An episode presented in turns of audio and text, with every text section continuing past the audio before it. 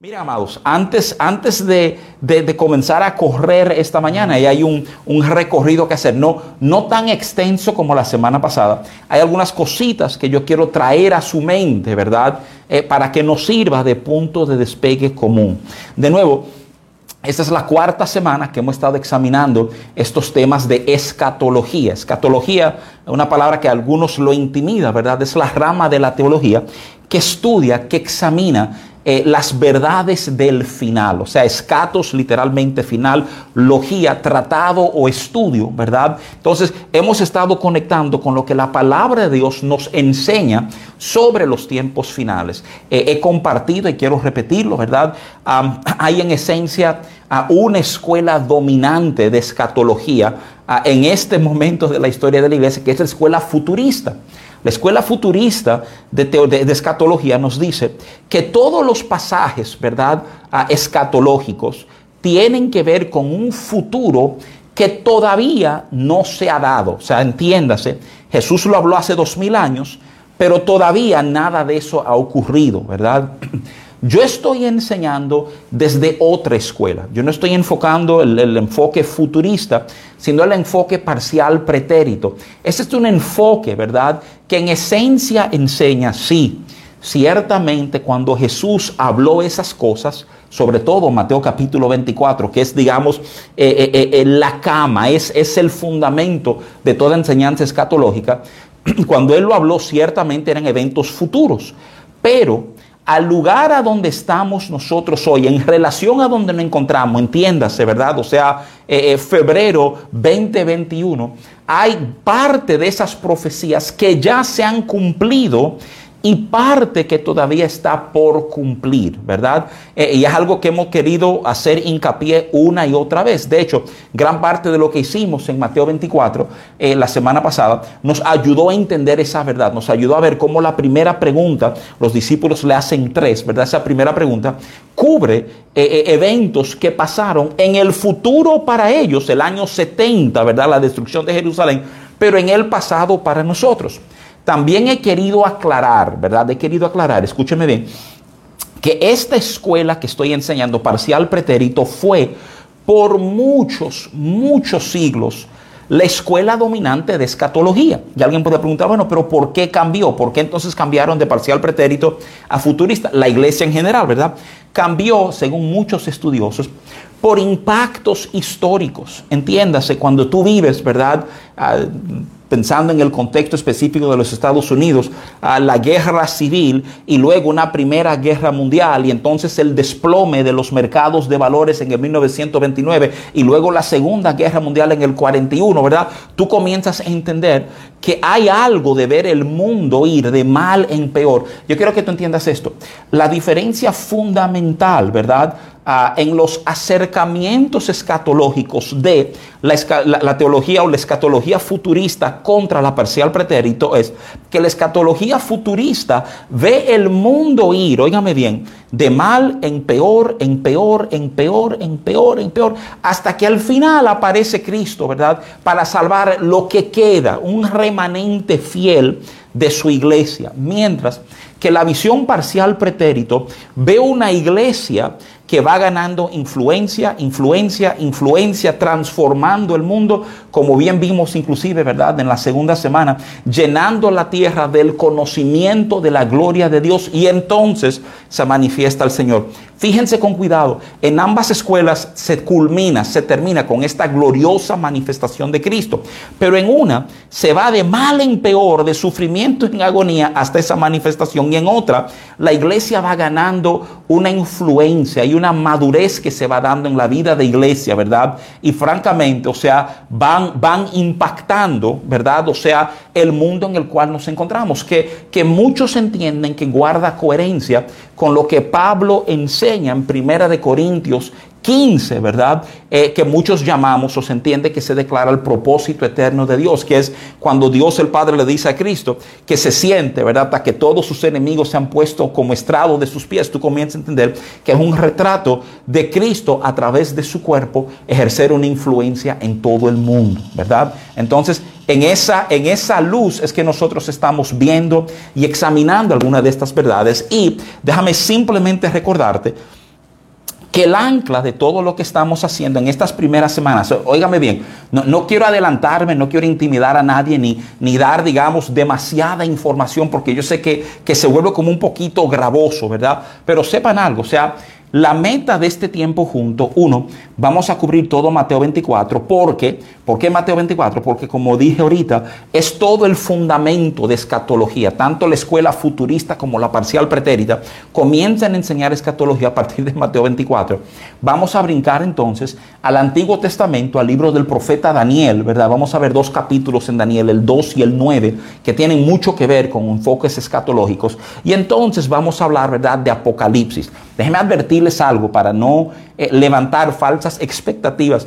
Cuando lleguemos a Apocalipsis, vamos a ir tocando algunos capítulos de manera puntual. Vamos a ver, digamos, el libro en sentido general, pero no será una, un análisis exhaustivo, ¿verdad? De todo el consejo de Apocalipsis, para que tú lo sepas. Tú dirás, bueno, pero ¿por qué? En parte porque algunos de los conceptos los vamos a ir manejando antes de llegar a Apocalipsis, ¿verdad? Y queremos honrar el concepto de tiempo y de manejo en todo esto, ¿verdad? Entonces, dicho todo esto, que nos sirva, digamos, de, de resumen general, ah, eh, un detallito más, un detallito más. Esto yo no quiero que se me pase. Y yo sé que esto es bien específico, pero me urge darlo para evitar confusiones.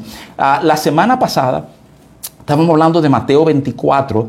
Ah, uno de los detallitos que resaltamos de Mateo 24 es que iban a haber terremotos. Cuando yo di la lista de lugares a donde hubo terremotos antes del año 70, ¿verdad? O sea, porque Cristo habla de estas señales, ser el principio de dolores. Los lugares que di de terremotos, óigame bien, yo mencioné la ciudad de Pompeya, ¿verdad? O sea, Pompeya, muchos de ustedes conocen porque en el 79 es destruida por el volcán Vesubio en una erupción violenta, ¿verdad? O sea, lo que tenemos más añitos nos recordaremos aquí en el país de los restaurantes Vesubio y Vesubio 2 o Vesubito, ¿verdad? Bueno, ese era un volcán que destruyó esa ciudad, pero déjame decirte que a lo que me refería cuando hablaba de terremoto no era la destrucción de la ciudad por el volcán, eso pasaría años después de la destrucción de Jerusalén, sino a terremotos registrados en ese lugar. Y le hago el señalamiento porque alguien me hizo un comentario, ¿verdad?, de esta semana y no quería dejar eso en el aire, porque obviamente todo lo que estamos hablando guarda una coherencia histórica.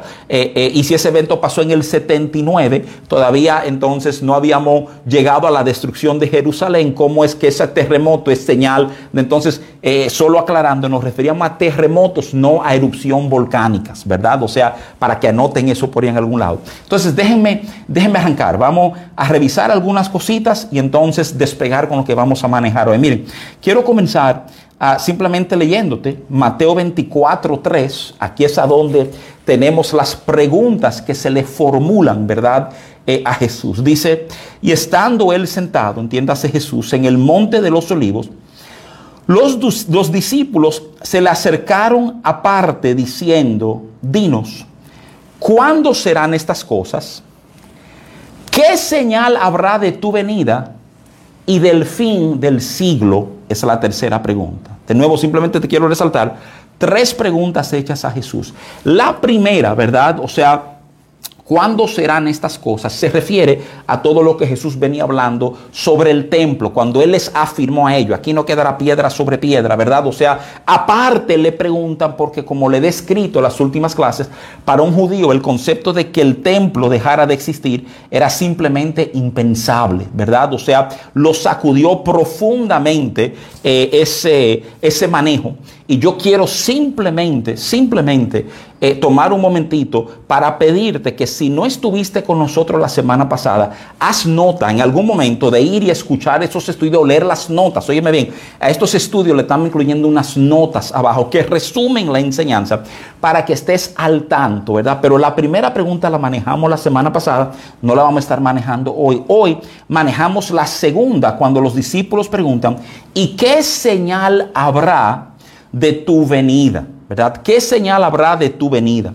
Lo, primero que quiero decirte es, quiero, quiero revisar, quiero ir atrás porque todo esto ocurre dentro de un contexto y quiero recordarte las palabras de Jesús de Mateo 23, 36, a donde Jesús dice, de cierto os digo que todo esto vendrá sobre esta generación Mis amados hermanos futuristas usualmente enseñan que esto de generación realmente tiene que ver con raza, que mientras haya raza judía, pero si guardamos coherencia con nuestra, nuestra hermenéutica y nuestro exégesis, nos damos cuenta que el concepto de generación bíblicamente es más o menos un periodo de 40 años, ¿verdad? Jesús estaba diciendo ahí en Mateo 23 que ese tema de la destrucción del templo esta generación iba a verlo suceder. Esas palabras se hablan más o menos en el año 30 y como ya vimos la semana pasada, en el año 70 se da la destrucción del templo. ¿Por qué estamos haciendo referencia a esto si estamos hablando de la segunda pregunta? Bueno, estamos haciendo referencia a estas palabras de Mateo 23, 36, que él habló de esta generación porque en cuanto a la segunda pregunta, Jesús hace, óigame bien, la misma declaración. Él hace la misma declaración. Oye, así como dijo de la primera pregunta, que esta generación no pasará, en Mateo 24, verso 34, Jesús dice, de cierto os digo que no pasará esta generación hasta que todo esto acontezca. Es importante de nuevo que tú sepas que cuando Jesús habla de esta manera, nosotros entendemos que Él está poniendo un cronómetro a correr. Yo entiendo que cuando Él dice, esta generación no pasará, pan, ahí comienza un conteo. Y francamente, hay 40 años para ver el cumplimiento de eso que Él habló. En el tema de la destrucción del templo, lo vimos contado, 70 años, ¿verdad? Y el templo fue destruido. Ahora, en esta segunda pregunta, este verso lo vamos a ver un poquito más adelante cuando examinemos con cuidado todo el pasaje de Mateo 24 que tiene que ver con la segunda pregunta, pero quería adelantarte, antes inclusive de que nos metamos ahí, que tú supieras, wow, pero esta segunda pregunta, muy parecida a la primera, tiene un reloj corriendo, ¿verdad? Te lo quiero repetir. En Mateo 23, 36, Jesús habla de esta generación en cuanto a la declaración que él hizo sobre la destrucción del templo.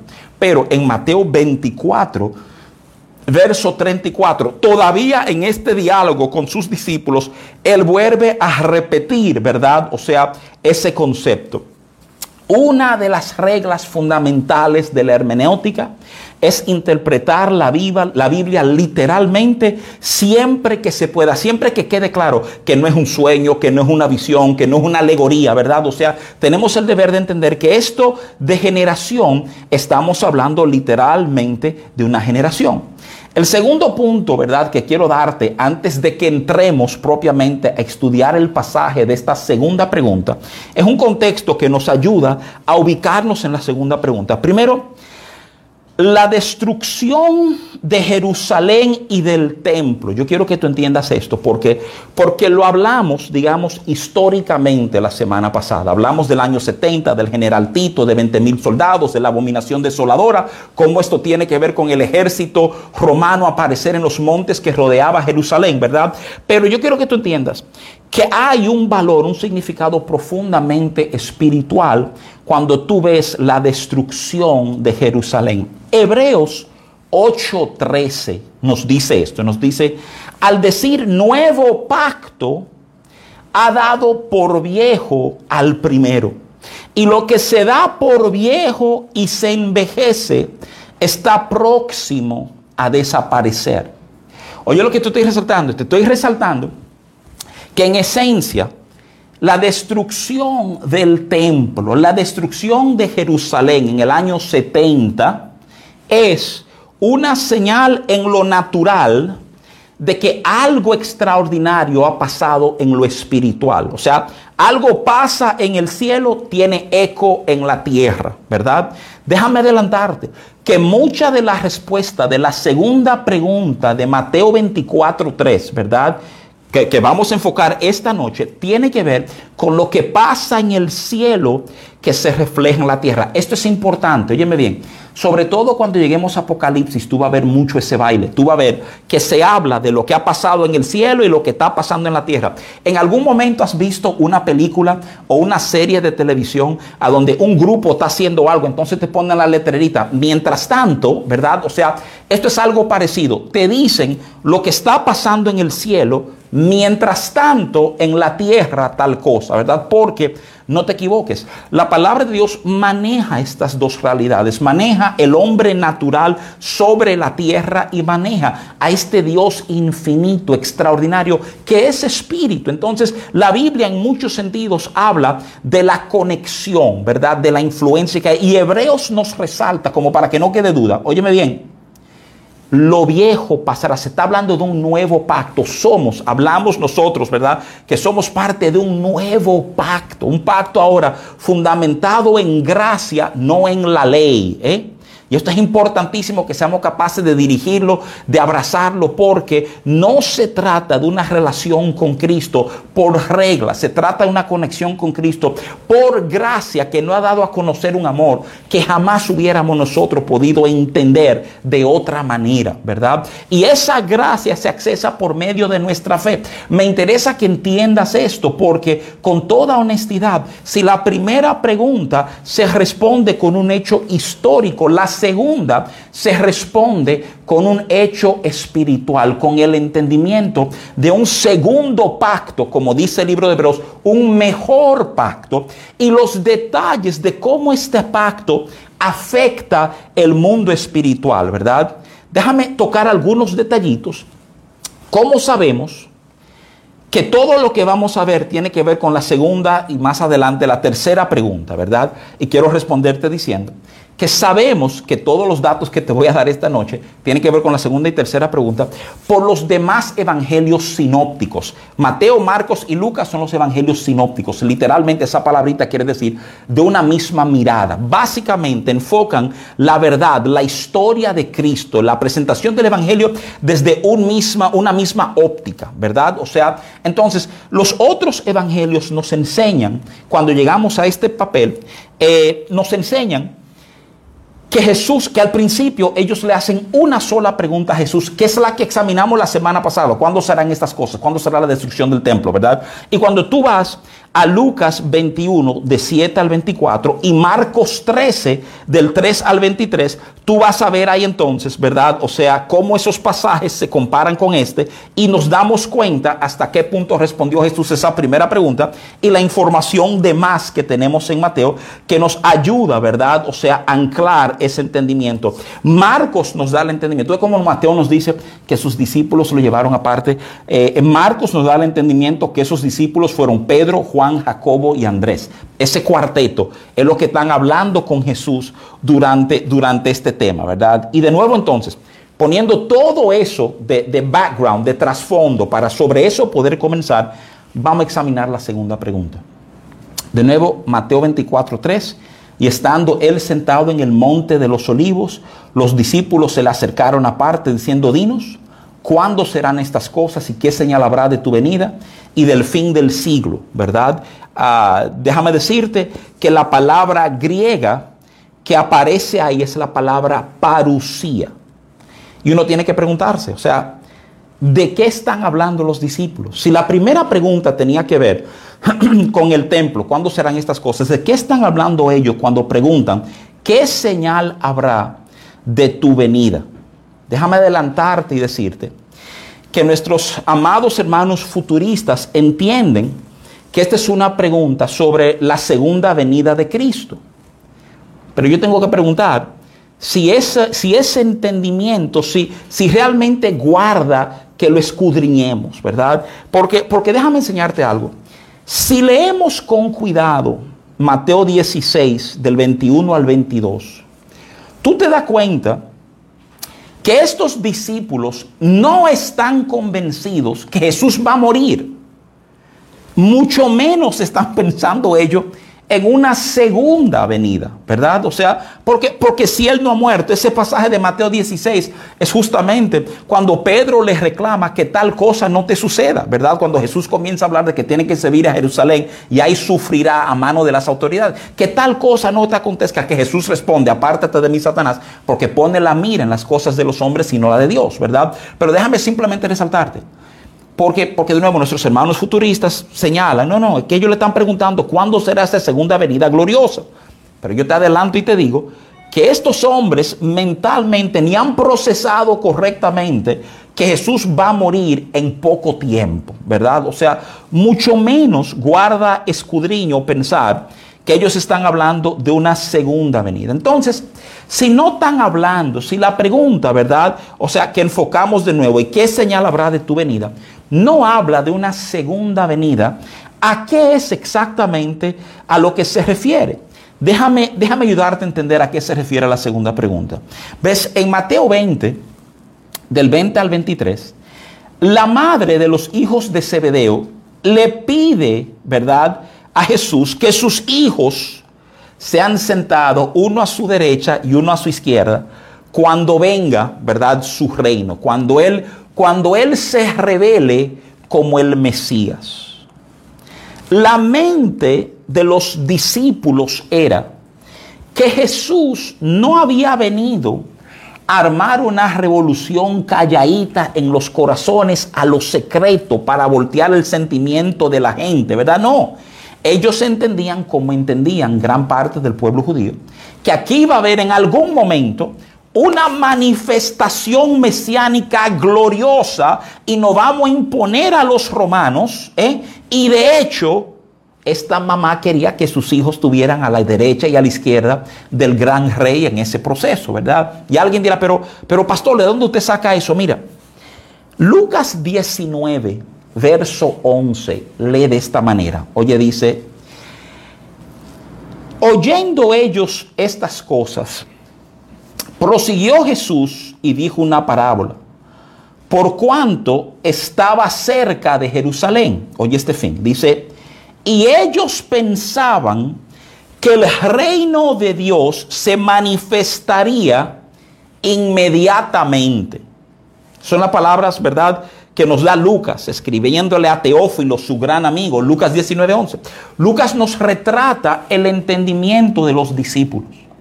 Ellos están pensando, bueno, ahora sí es verdad, señores, vamos en camino a Jerusalén. Y allá en Jerusalén Vamos a ver cómo se va a manifestar el reino de Dios. Nos vamos a apropiar de todo este asunto y esto va a ser nuestro y todos los romanos para afuera, ¿verdad? O sea, ellos están en un entendimiento de que va a haber esta manifestación de poder, de gloria, ¿verdad? Óyeme bien, no en una segunda venida sino en el momento, ¿verdad? Esta es, esta es la mente, ¿verdad? De los que acompañaban a judíos.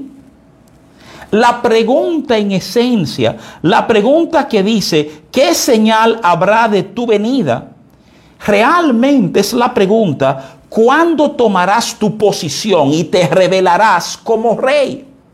¿Cuándo ocurrirá esto? O sea, si, tú me estás hablando de que el templo va a ser destruido, entonces, ¿cuándo va a ser que tú te vas a revelar, verdad? como el Mesías, como el Rey, como que ya no será un secreto, sino que abiertamente se va a declarar esta verdad y todo el mundo saber, ¿verdad? O sea, ¿qué está pasando?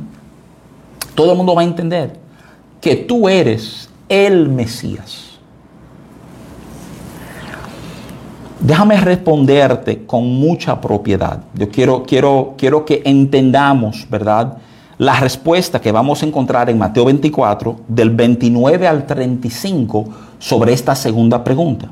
Pero déjame tratar de respondértela muy puntualmente para que todo lo que leamos te vaya aclarando la respuesta.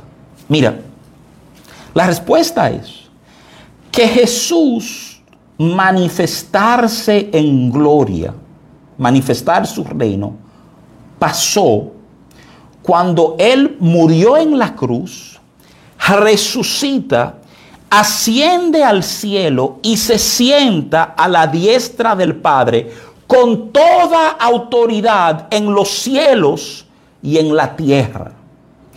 ¿Se recuerdan el final del Evangelio de Mateo, a donde usualmente hablamos, ¿verdad?, de la gran comisión. Jesús hace una declaración. Jesús dice, Toda potestad me es dada en los cielos y en la tierra. Su obediencia, su cumplimiento, ¿verdad? Del propósito de Dios, le otorga a él ese rol de glorioso, del, del centro del universo. Le, otorga él esa gracia, ¿verdad? O sea, dada por el Padre. Y es ahí a donde, es ahí es tan importante que lo entendamos, a donde para siempre el tema de fe cambia. Mira, en el Antiguo Testamento el tema de salvación era un tema de obediencia a lo que Dios había dicho.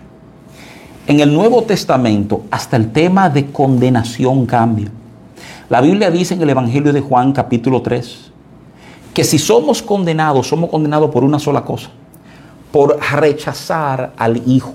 Léanlo, eso está en Juan 3, Juan 3, 16, 17, 18 y 19. ¿eh? Tú vas a entender que el Hijo vino a salvarnos porque ya estábamos perdidos. Ya todo pesa sobre la realidad de la manifestación del Hijo.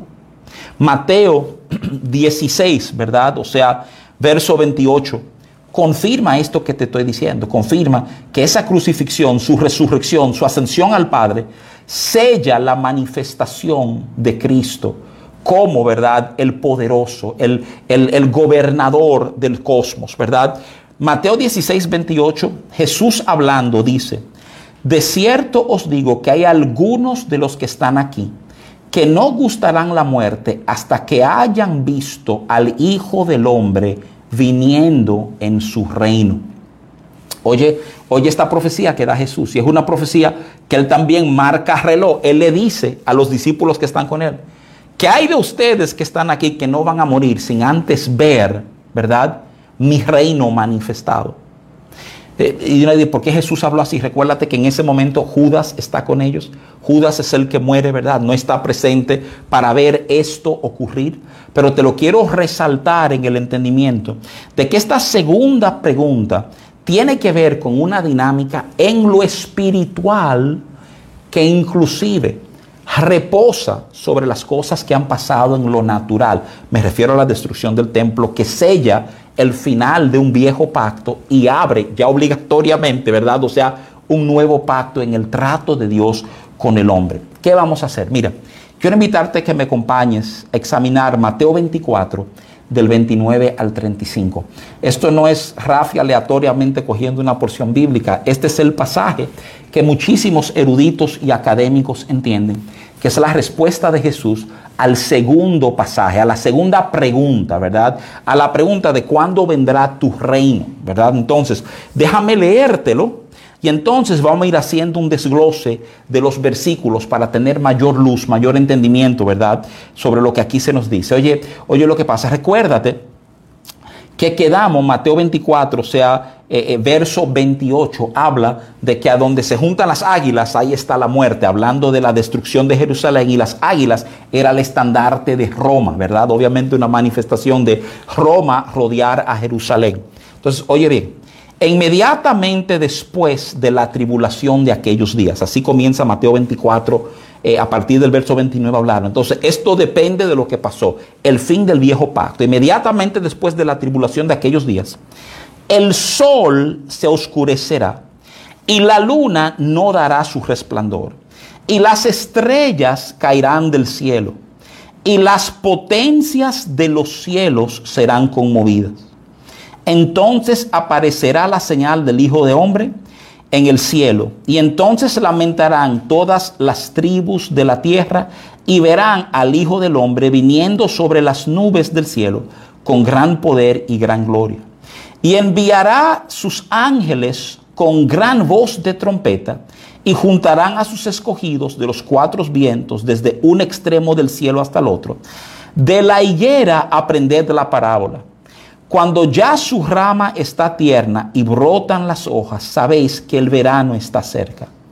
Así también vosotros, cuando veáis todas estas cosas, conoced que está cerca a las puertas. De cierto os digo, que no pasará esta generación hasta que todo esto acontezca. El cielo y la tierra pasarán, pero mis palabras no pasarán. De nuevo, amados hermanos, es muy fácil, justamente por el vocabulario utilizado aquí, uno llenarse la cabeza, ¿verdad?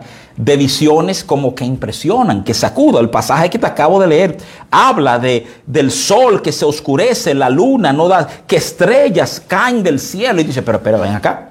Eso es el final de todo. Y, y probablemente si lo leyéramos, ¿verdad? O sea, literalmente así sería.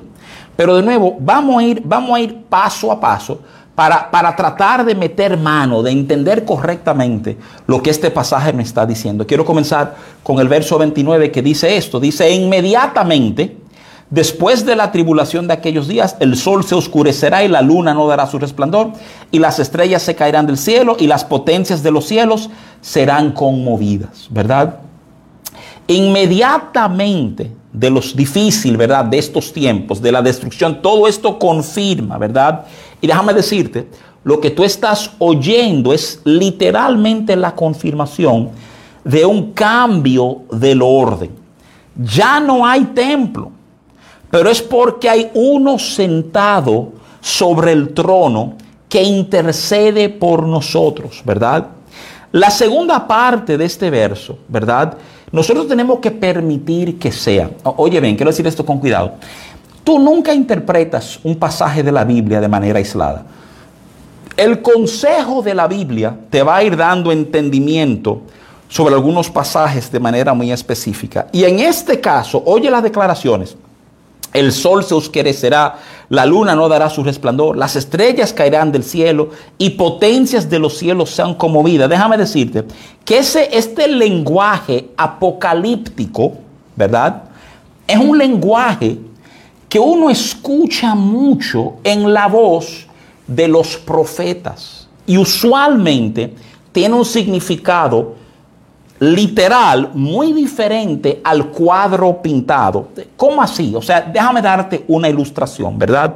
Si tú, si tú vas a Génesis 37, 9, tú te das cuenta que José soñó con el sol y la luna y las estrellas que se postraban delante de él el sol, la luna, las estrellas cambiaban, ¿verdad?, su papel, dejaban de hacer lo que hacían y se postraban.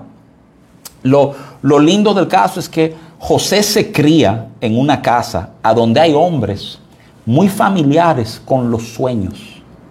Inmediatamente su papá le responde, le dice, ajá, ¿qué tú me estás diciendo? Que tu mamá y yo, entiendas el sol y la luna, nos vamos a postrar delante de ti. Las estrellas representaban a sus hermanos que se iban a postrar delante de José. Esto habla de Dios revelarle a José desde muy tempranito que él terminaría en un lugar muy grande, de mucha influencia. De hecho, si tú lees la historia en Génesis, termina básicamente como primer ministro, como administrador excelso, ¿verdad? De todo, de todo Egipto.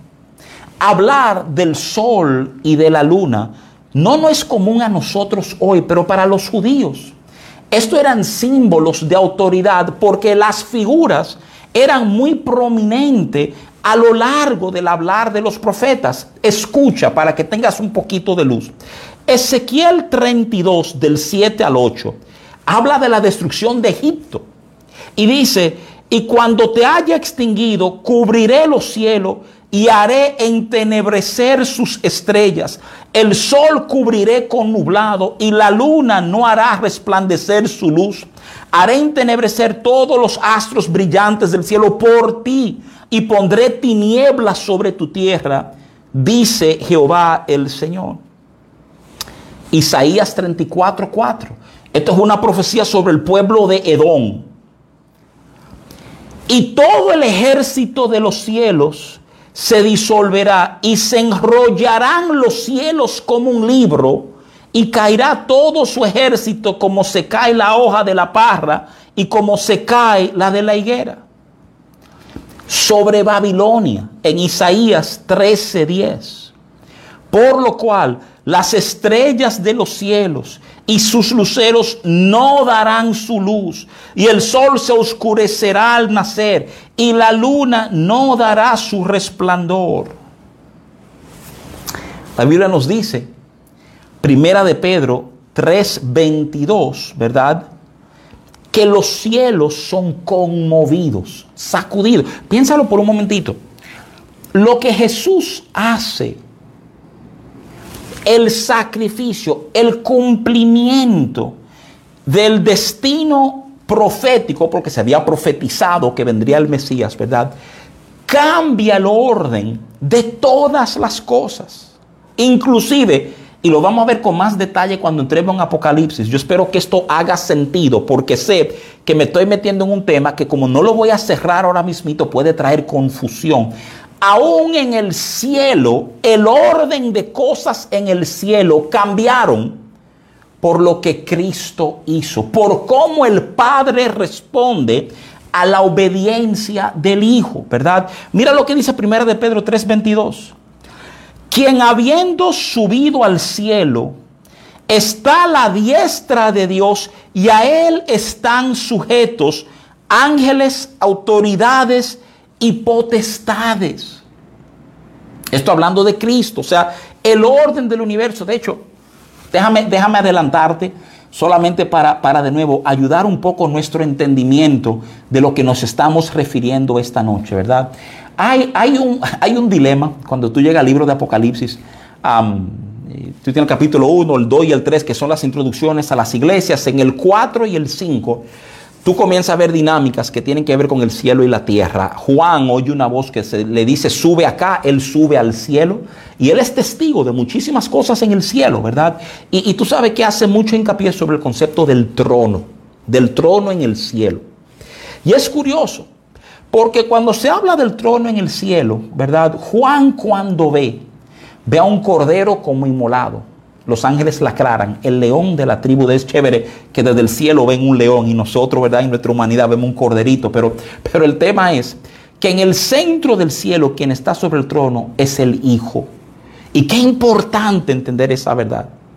Porque como vamos a ver al final de hoy, el Padre le ha concedido al Hijo el privilegio de gobernar. ¿eh? Esto es parte de la respuesta del Padre a la obediencia del Hijo. Y qué importante es que tú y yo entendamos esto, porque todo lo que hemos recibido en nuestras vidas de fe lo recibimos por el Hijo, ¿verdad? Y es importante que tú sepas que cuando se usa este lenguaje, que es que el sol, que la luna, que las estrellas, que los cielos son conmovidos. Oye, la palabrita exacta, la frase exacta, ¿verdad? Es las potencias de los cielos son conmovidos.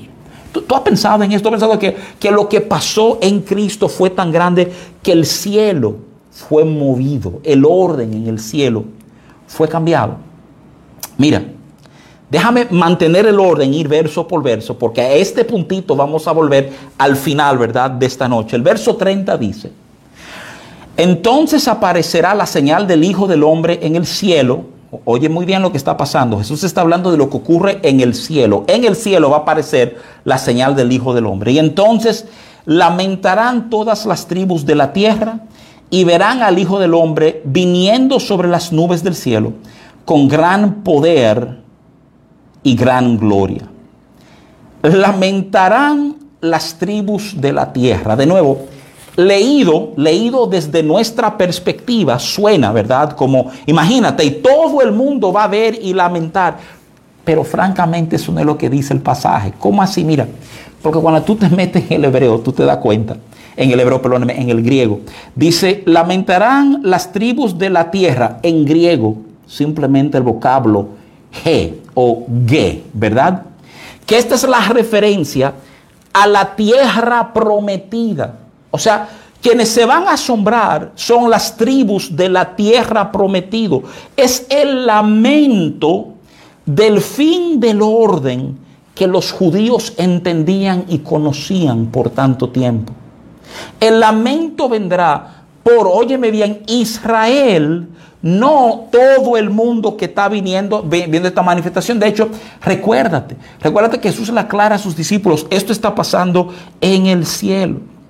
De nuevo, es el cambio del orden espiritual. Y Daniel, Daniel había profetizado sobre esto.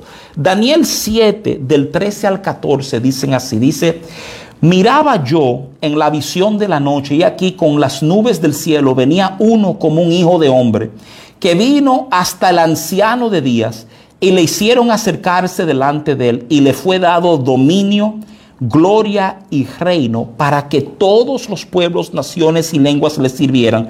Su dominio es dominio eterno que nunca pasará y su reino uno que no será destruido. Óyeme bien, es importante que ese verso quede en tu cabeza. ¿Sabes por qué es importante que ese verso quede en tu cabeza?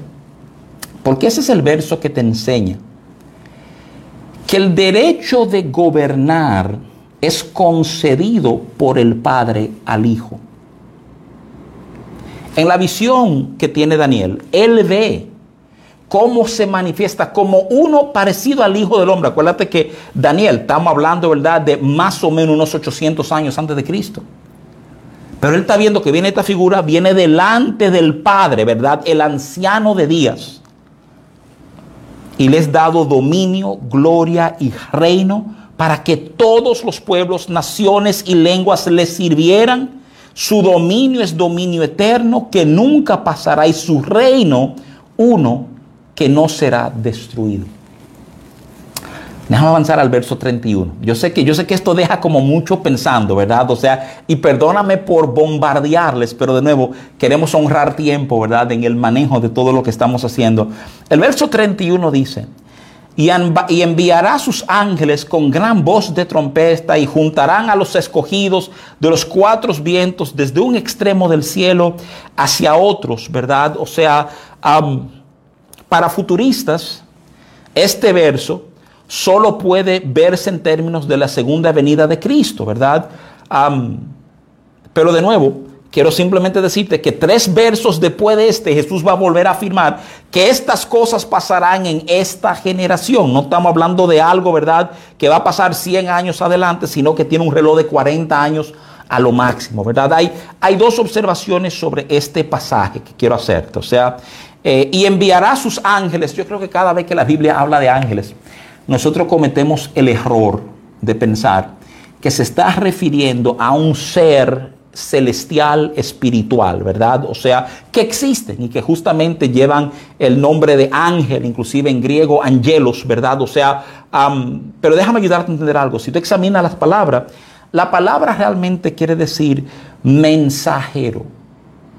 O sea, está hablando de él desatar a sus mensajeros. Entonces dice, para juntar a sus escogidos, ¿verdad? De los cuatro vientos. Esto es bien curioso, porque cuando se habla de juntar, el vocablo griego utilizado ah, es episunago.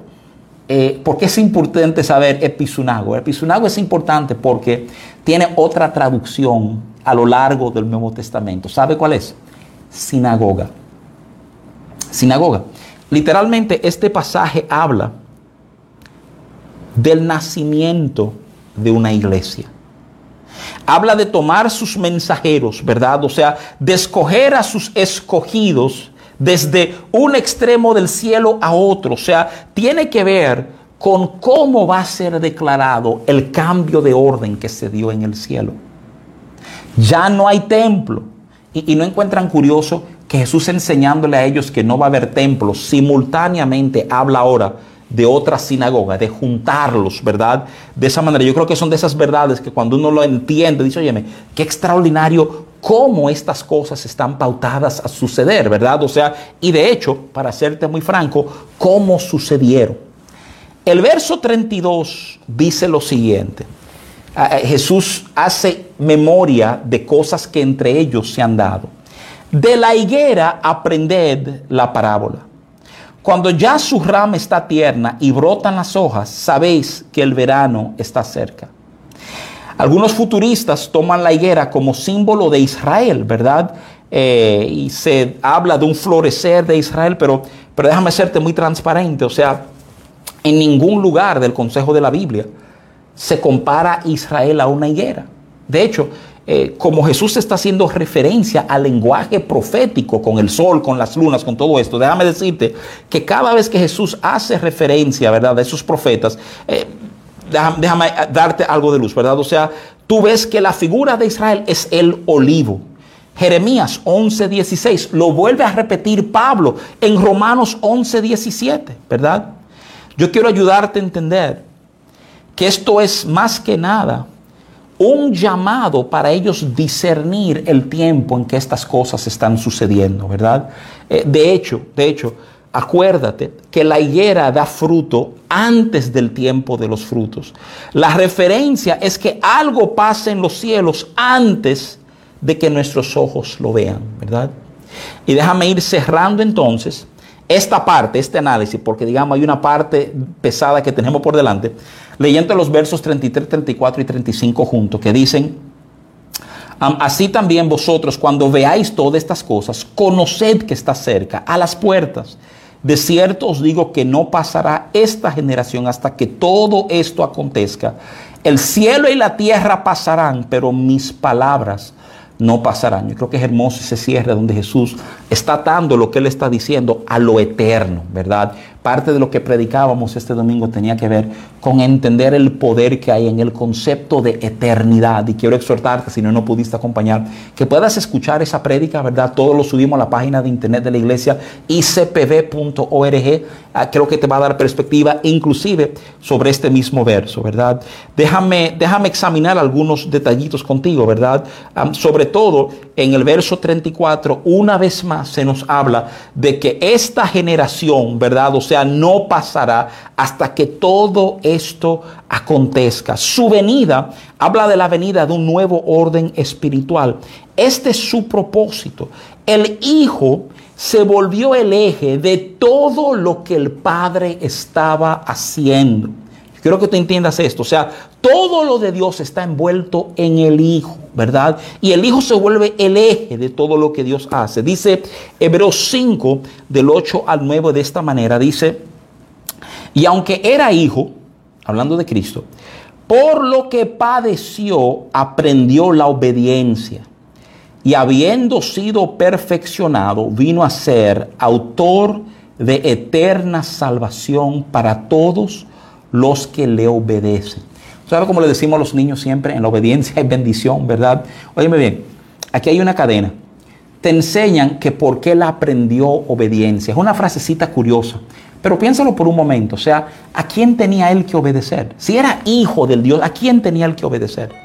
Y hubo algo que él aprendió en obedecer el designio del Padre, en querer cooperar con la voluntad y el propósito de su Padre. Jesús claramente dice que a nadie le quita la vida, que Él la pone. Eso es un acto de voluntad, de libertad. Él obedece al Padre y en obedecer, esto nos enseña el libro de Hebreos, usa un lenguaje que tú puedes encontrar extraño en referencia a Jesús, pero habla de él ser perfeccionado. Entonces, cuando Él es perfeccionado, como Él ya sabe obedecer, el Padre lo coloca para gobernar. Qué, tremenda verdad. ¿eh? Muchos quieren gobernar sin jamás haber aprendido a obedecer. Pero Él aprende a obedecer y en su obediencia viene a ser autor de eterna salvación para todos los que le obedecen. Ahora, escúchame bien. Quiero tomar un momentito, ¿verdad? Ya, ya cerrando la enseñanza de hoy, me quedan unos a 6, 7 minutos, quiero, quiero examinar un pasaje bíblico contigo que de nuevo nos da mucha luz, nos da mucha perspectiva. Quiero, quiero volver al principio antes de leerte ese verso, ¿verdad? La, la segunda pregunta, ¿cuándo te va a manifestar? ¿Cuándo, ¿Cuándo se va a ver tu reino? ¿Verdad?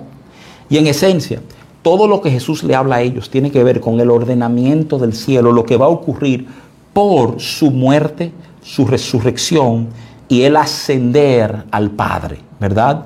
Muchas veces minimizamos eso del ascender. Acuérdense que era parte del paquete. Por eso Jesús le dice inclusive a María que no lo toque porque no ha subido a su Padre y a vuestro Padre todavía, ¿verdad? Entonces, déjame, déjame leerte. Lo que enseña 1 de Corintios 15, del 20 al 28, es un pasaje algo extenso. Pero es un pasaje a donde el apóstol Pablo nos trata de ayudar a entender qué pasó en el orden del cielo, ¿verdad? O sea, dice 1 Corintios 15, 20, a partir, de esta, a partir del 20, ¿verdad? La redundancia. Mas ahora Cristo ha resucitado de los muertos. Ahora Cristo ha resucitado. Es primicia de los que durmieron, primicia de los que durmieron es hecho, porque por cuanto la muerte entró por un hombre, también por un hombre la resurrección de los muertos. Porque así como en Adán todos mueren, también en Cristo todos serán vivificados. Pero cada uno en su debido orden. Cristo las primicias, luego los que son de Cristo en su venida, luego el fin. Cuando entregue el reino al Dios y Padre, cuando haya suprimido todo dominio, toda autoridad y potencia porque preciso es que Él reine hasta que haya puesto a todos sus enemigos debajo de sus pies. Y el postrer enemigo que será destruido es la muerte, porque todas las cosas las sujetó debajo de sus pies. Y cuando dice que todas las cosas han sido sujetadas a él, claramente se exceptúa aquel que sujetó a él todas las cosas. Pero luego que todas las cosas le estén sujetas, entonces también el Hijo mismo se sujetará al que sujetó a él todas las cosas, para que Dios sea todo en todos. Eh, yo sé que el lenguaje aquí nos puede confundir un poquito, pero, pero déjame tratar, ¿verdad? En, en, mi incapacidad de, de, explicar un poquito el pasaje que estamos viendo aquí. La meta de Dios es llenar todo en todo, porque, porque acuérdate que en Dios existía Padre, Hijo, Espíritu, eran tres y eran uno, todo lo llenaban, todo. Había una plenitud de relación. Entonces, la meta de Dios, el fin de Dios es ser el todo en todos. Él va a ser tu gozo, tu fortaleza, tu paz, tu bien. Todo lo que tú puedes necesitar está en Dios. Ahora, ¿cómo ocurre esto? ¿Cómo pasa esto? Hay, hay por así decirlo, ¿verdad? O sea, hay un proceso establecido. Dios se la ingenió. ¿Cómo lo iba a hacer? Comienza con este, como profetizó Daniel, como un hijo de hombre que viene ante el anciano de días y se sujeta a él. Se sujeta al Padre. El Hijo que vivía en plena relación igual al Padre, se sujeta al Padre. Entonces, no lo pinta, Pablo no lo pinta de esta manera, ¿verdad? Él dice, él dice, lo dice así, dice, porque así como en Adán todos mueren, también en Cristo todos serán vivificados. Pero cada uno en su debido orden. Cristo las primicias, luego lo que son en Cristo en su venida, luego el fin, cuando entregue el reino al Dios y Padre. Él va a entregar el reino al Dios y Padre. Ahora, ¿cuándo? Cuando haya suprimido todo dominio toda autoridad y potencia. Aquí te dan un detalle, oye esto. Porque preciso es que Él reine hasta que haya puesto a todos sus enemigos debajo de sus pies. Y el postrer enemigo que será destruido es la muerte. Porque todas las cosas la sujetó debajo de sus pies. Entonces me encanta como Pablo aclara. Y cuando dice toda la cosa han sido sujetadas a él, esto exceptúa aquel, entiéndase, al Padre que sujetó a él todas las cosas. Pero luego que todas las cosas le estén sujetas, entonces también el Hijo mismo se sujetará al que le sujetó a él todas las cosas, para que Dios sea todo en todos. Es un pasaje extraordinario. Si alguna vez tú querías entender cuál es el propósito de Dios, qué está tratando de hacer Dios, aquí te lo explica. Y esto conecta a la segunda pregunta de Mateo 24, verso 3. Esa pregunta que tiene que ver, ¿verdad? De cuándo, cuándo Él manifestaría su reino. Quiero repetirte, es importante. ¿Qué señal habrá de tu venida? Es la pregunta de cuándo, cuándo se prende esto, cuándo arrancamos nosotros. Se ve que esta pregunta pesa tanto en el corazón de los discípulos que inclusive el libro de los hechos que, en esencia el libro de los hechos es Lucas, parte 2, si fuera una película, ¿verdad? Lucas contraataca, pero, pero el tema es que, que el libro de los hechos comienza con los discípulos haciéndole la misma pregunta. Y entonces se va a restaurar el reino a Israel ahora, ¿verdad? Y, y, es una pregunta que tú te das cuenta que pesa en el corazón de ellos. ¿eh? Entonces yo quiero que tú sepas que cuando ellos le hacen esta pregunta a Jesús, ellos están tratando de secuenciar las cosas que le preocupan. Tú me estás diciendo que el templo se va a derrumbar y cuándo va a ser esto. Y si el templo se derrumba, ¿qué va a pasar con tu reino? ¿Eh? Y toda la respuesta de Jesús, déjame, déjame ayudarte a entender esto para que haya claridad. Expliqué, expliqué al principio lo he explicado en múltiples sesiones ya, que la posición parcial pretérita enseña que hay cosas que cuando se hablaron, óyeme, cuando Jesús le habla esto a sus discípulos, Él aún no ha muerto, eso es futuro. Pero a este momento ya Él murió, ya es pasado para nosotros, ya vivimos en un nuevo orden espiritual. Vivimos bajo un nuevo pacto, un mejor pacto. ¿eh?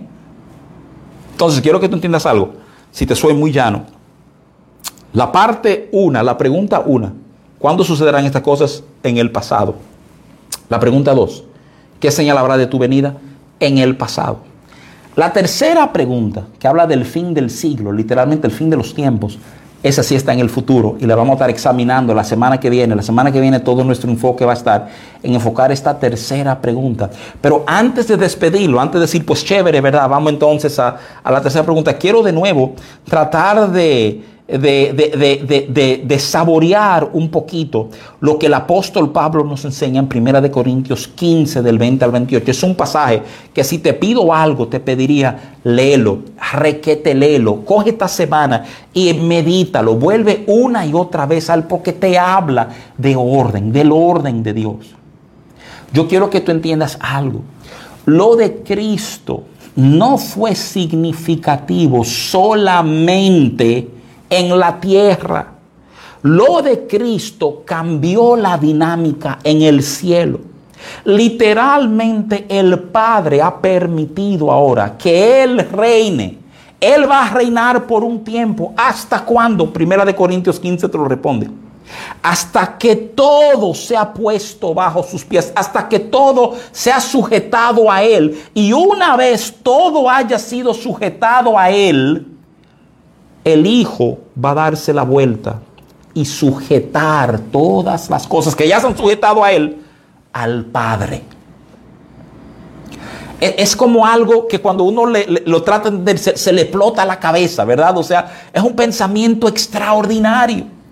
Pero, pero consideren todo lo que le he hablado. De nuevo, parte del impacto, parte de la razón por la cual todo este pasaje que hemos examinado hoy es usado para pintar cosas media terroríficas del futuro, es porque el lenguaje no nos es común oír de sol y de luna y estrella y todo lo que hay. ¿Qué tú me estás diciendo? Te estoy diciendo lo que Jesús dijo, los cielos serán conmovidos, el orden en el cielo cambia. Apocalipsis nos va a dar un entendimiento fenomenal de cómo el orden en el cielo cambia. ¿Tú te acuerdas del libro de Job?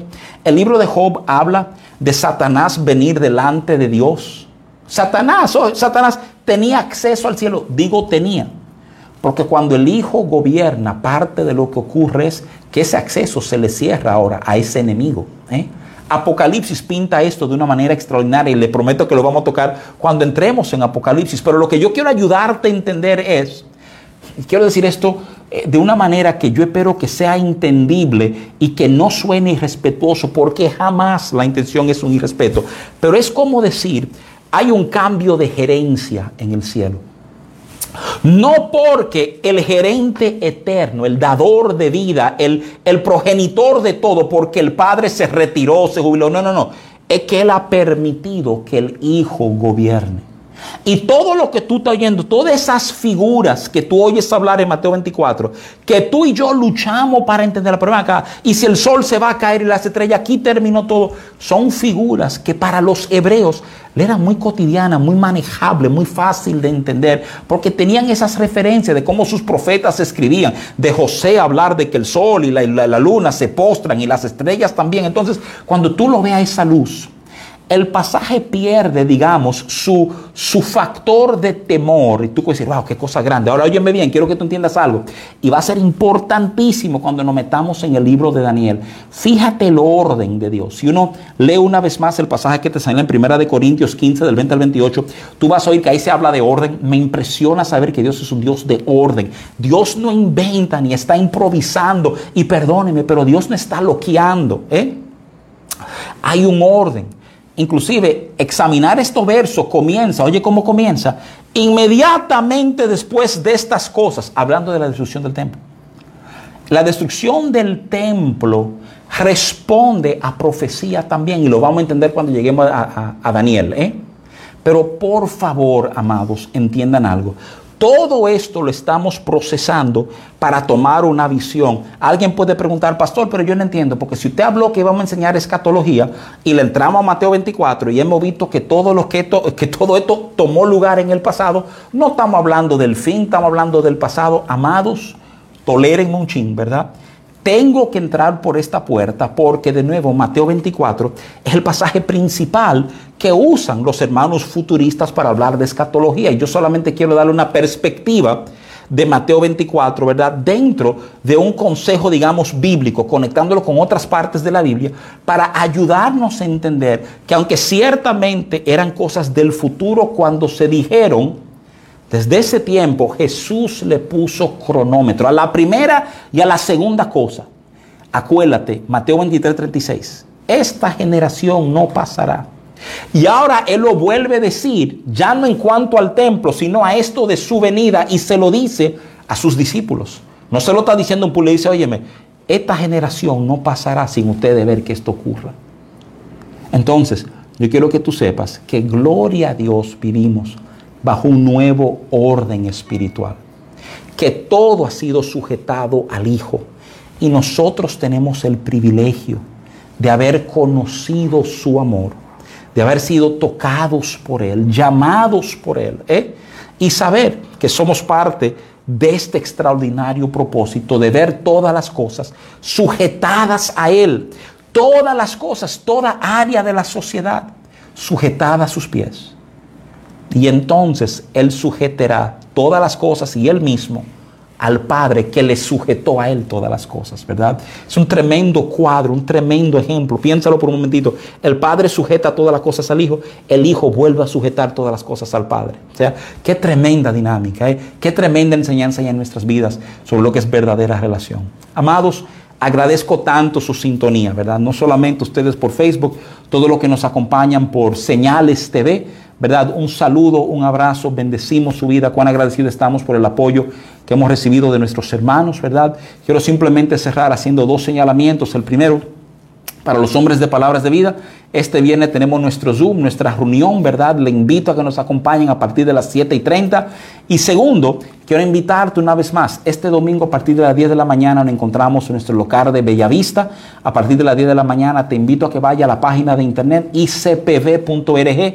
Dale clic a ese cuadrito que habla de registro para asistir al servicio dominical y acompáñanos, ¿verdad? Estamos disfrutando tanto la presencia del Señor. Le damos gracias por su compañía. Yo quiero orar, bendecir sus vidas y ahí cerramos este tiempo. ¿verdad, Padre? Una vez más te damos gracias a ti por tu fidelidad, tu cuidado, tu amor. Gracias.